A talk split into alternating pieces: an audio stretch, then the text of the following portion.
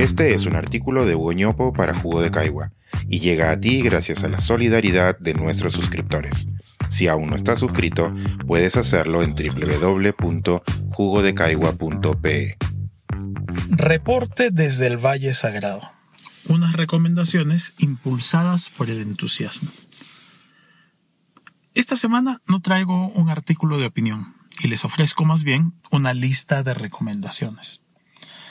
Aunque tengo muchas ganas de recomendar libros, revistas, películas, cortos, animaciones, series, podcasts, discos, bandas, festivales, ferias y varias cosas que me han entusiasmado recientemente, los dejaré para una próxima oportunidad. Esta vez les he preparado una lista de lugares. Más específicamente, les tengo una lista de lugares alrededor del Valle Sagrado de los Incas, en Cusco. Tanto el año pasado como este vine con mi familia a pasar varias semanas por la zona y disfrutamos mucho de los cielos celestes, la variedad de microclimas, los legados de los incas, la hospitalidad local y claro, la buena comida. La cantidad de lugares de interés aquí es enorme, así que una de las primeras decisiones que hay que tomar, muy importante, es escoger un, lugar que sirva como base de operaciones suficientemente céntrico me parece que Ollantaytambo cumple ese rol de modo magnífico. Y en el pueblo recomiendo mucho Mamá Simona, un bello hostel con el arrullo de un río. La hospitalidad de Fernando, Mayanela y sus dos hijos es abundante en calidez, conocimiento y atención a los detalles. Ellos fueron consejeros generosos de las rutas a seguir durante nuestro tiempo allí. Recuerdo que llegamos a este albergue por recomendación de un amigo muy querido que me dijo, abro comillas, confía en ellos como lo harías conmigo, cierro las comillas. Y acertó en el consejo. Las sugerencias que compartiré de aquí en adelante asumen a Ollantaytambo como punto de partida. Si hay unos restos arqueológicos que me gustaría recomendar, primero son los de Puma Marca por su cercanía y belleza singular. Se llega a ellos con una caminata ligera de un par de horas que puede ser un poquito exigente para un recién llegado, pero que sirve muy bien para aclimatarse y prepararse para retos de mayor intensidad. Otra caminata recomendable en las afueras de Ollantaytambo es hacia el Intipunku, o Puerta del Sol. Si de mayor exigencia se trata, hay que ir por un día a la laguna de Humantay. Se sale temprano rumbo a Moyepata y de ahí a Pampa, tres horas en carro. En ese campamento se inicia una caminata de un par de horas para llegar a un lago celeste impresionante, al pie del Nevado Mantay.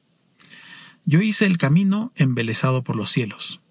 Una de mis hijas, en cambio, fascinada por la geología, pudo recolectar cuarzos y otras piedras interesantes.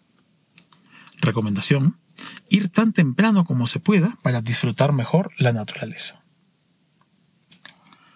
La caminata de Humantay se puede hacer como recomiendo, por un día, o como parte de un camino más largo, el del Salcantay.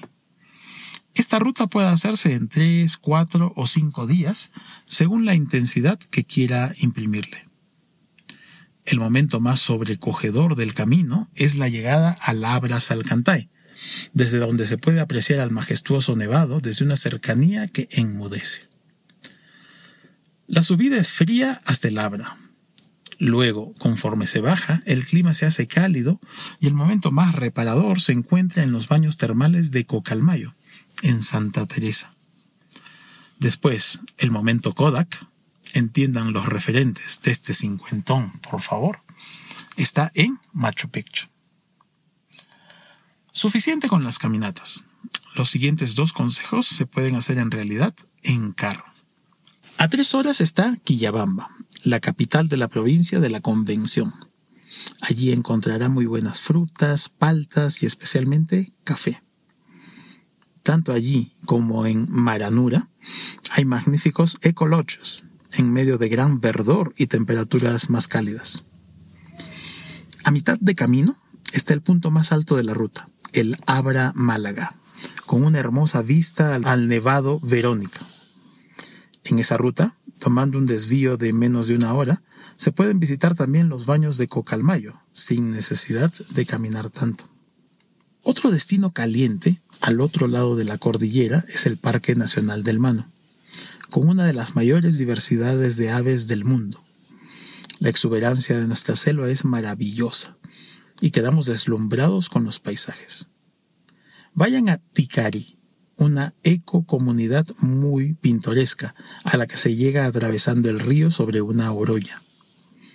En la ruta de ida, vale la pena quedarse a dormir en Paucartambo, famosa por su Virgen del Carmen. Saliendo de allí a las 2.30 am, se puede llegar al Mirador de Tres Cruces de Oro a las 4.30 am y observar un amanecer extraordinario. Aún tengo en la retina los naranjas fosforescentes que se reflejaban en las nubes. Para quienes se han agobiado ante la perspectiva de caminatas y carreteras, cierro con recomendaciones más sedentarias. Una buena mesa. Eduardo, el hombre orquesta del campo, es todo un personaje. El curry que prepara en Urubamba es extraordinario. En ese punto del valle también está el Huacatay, con buena comida y mejor ambiente. En Urubamba, para el café y los postres, están las migas del valle. En Ollantaytambo tengo dos recomendaciones.